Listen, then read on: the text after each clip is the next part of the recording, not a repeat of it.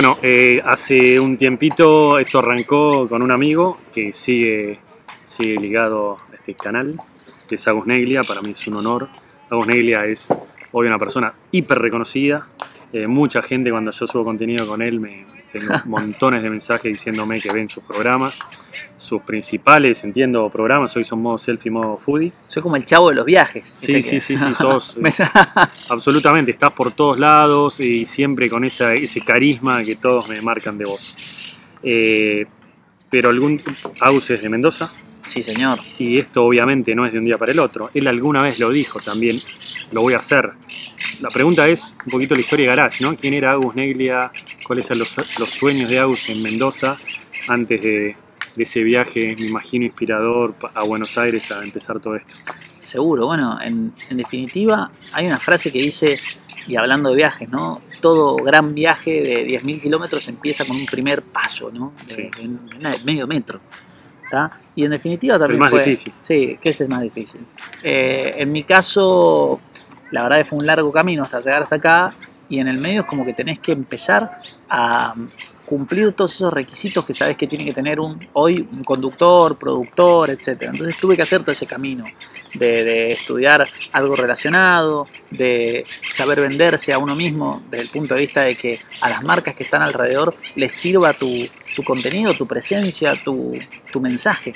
Eh, y después que a un canal eh, también le guste ese contenido, pero por sobre todas las cosas, el momento más difícil fue cuando ya todo eso estaba y salí a la cancha y se emitió el primer programa y a la gente le gustó. O sea, ese es el Obvio. verdadero. Es como cuando decís, armé Alex Coffee Roaster, está buenísimo, me encanta, tan- estamos todos contentos. Pero y llegó el primer cliente y dijo, me gusta, vuelvo mañana. Listo, es ahí, ¿entendés?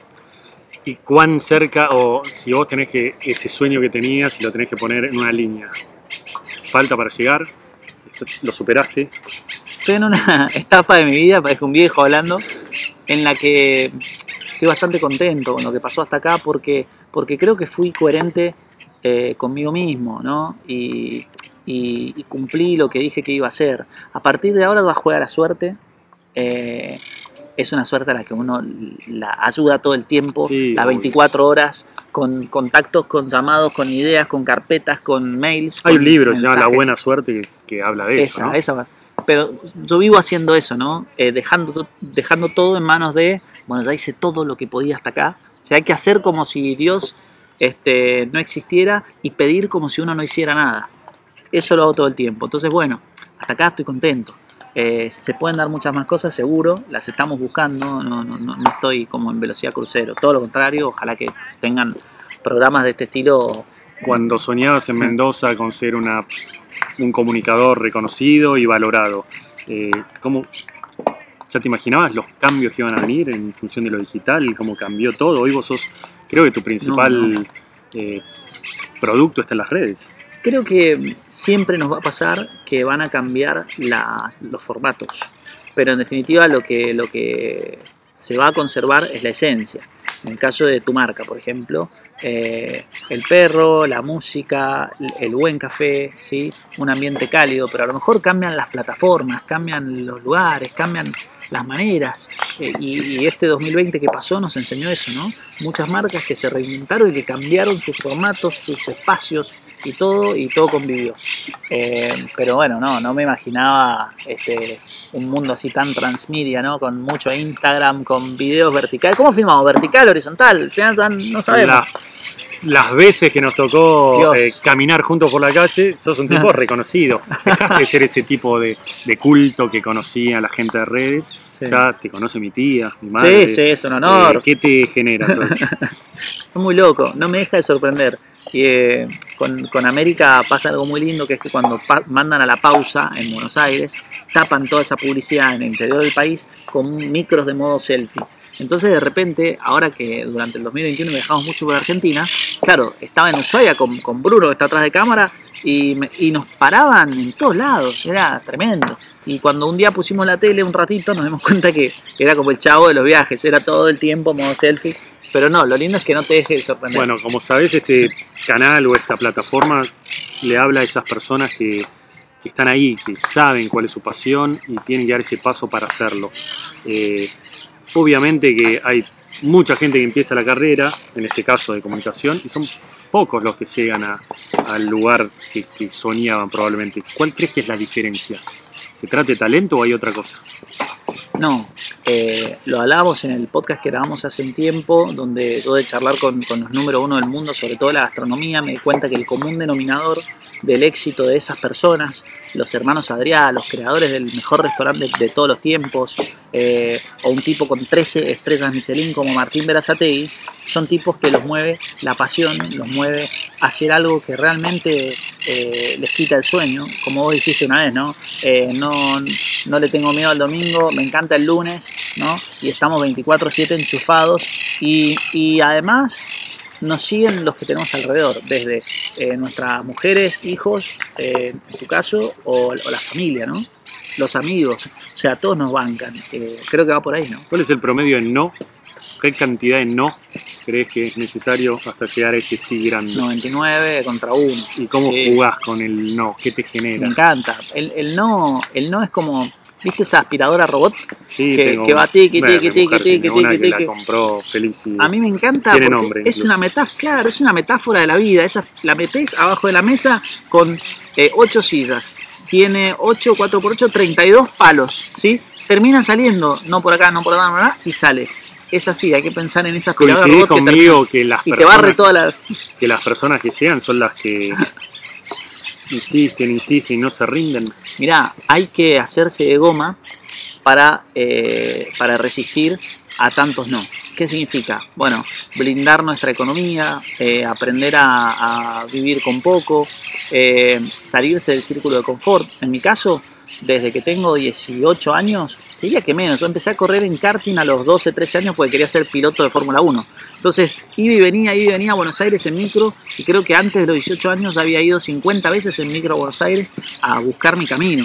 Entonces, cuando a los 18, 19 empecé a viajar por, por esta nueva pasión, que era la de ser un conductor de televisión o el día de mañana eh, un conductor reconocido o hacer lo que me gusta, de repente... Estamos, Estamos, sí, nos los invadieron las los cotorras.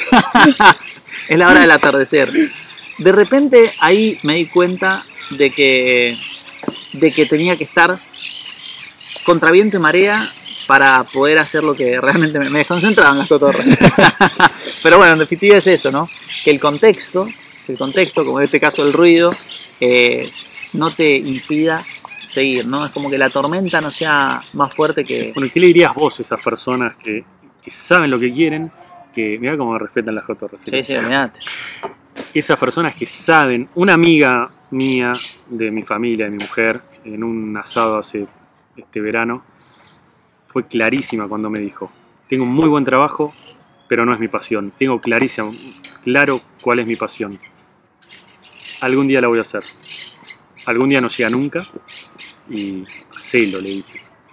¿Qué le dirías vos a una persona que tiene claro cuál es su pasión, pero que sabiendo que es difícil, Yo estoy, hoy estoy muy metafórico y, y decime si, si no vale, porque esto es como si yo te dijera, te vas a tirar al mar, te vas a tirar al mar a nadar, vos que sos buzo, este, te vas a tirar al mar a nadar y la verdad es que sí, seguro que tu sueño es llegar al otro lado, ¿no? Vos sabés que hay una isla espectacular esperándote con cocos, con ¿no? cosas ricas, sí, sirenas.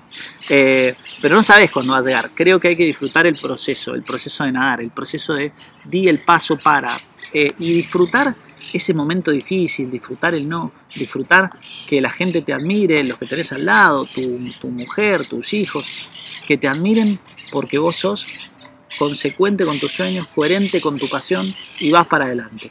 Cuando llegue el éxito, si vos ya tenés todo ese estado físico para alcanzarlo, tenés que ponerte un sueño mucho más adelante y seguir nadando. Entonces, en definitiva, sos el nadador eterno. Llegaste a esa isla, tomaste aire, te comiste un coco y dale para la próxima. O sea, es así.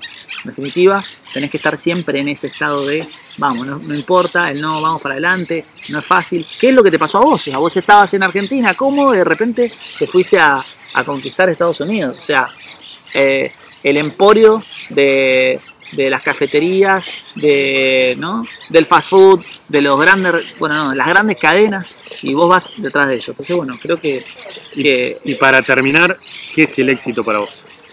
para mí el éxito es poder hacer lo que te gusta eh, y, y encontrar esa cuota de felicidad, ¿no?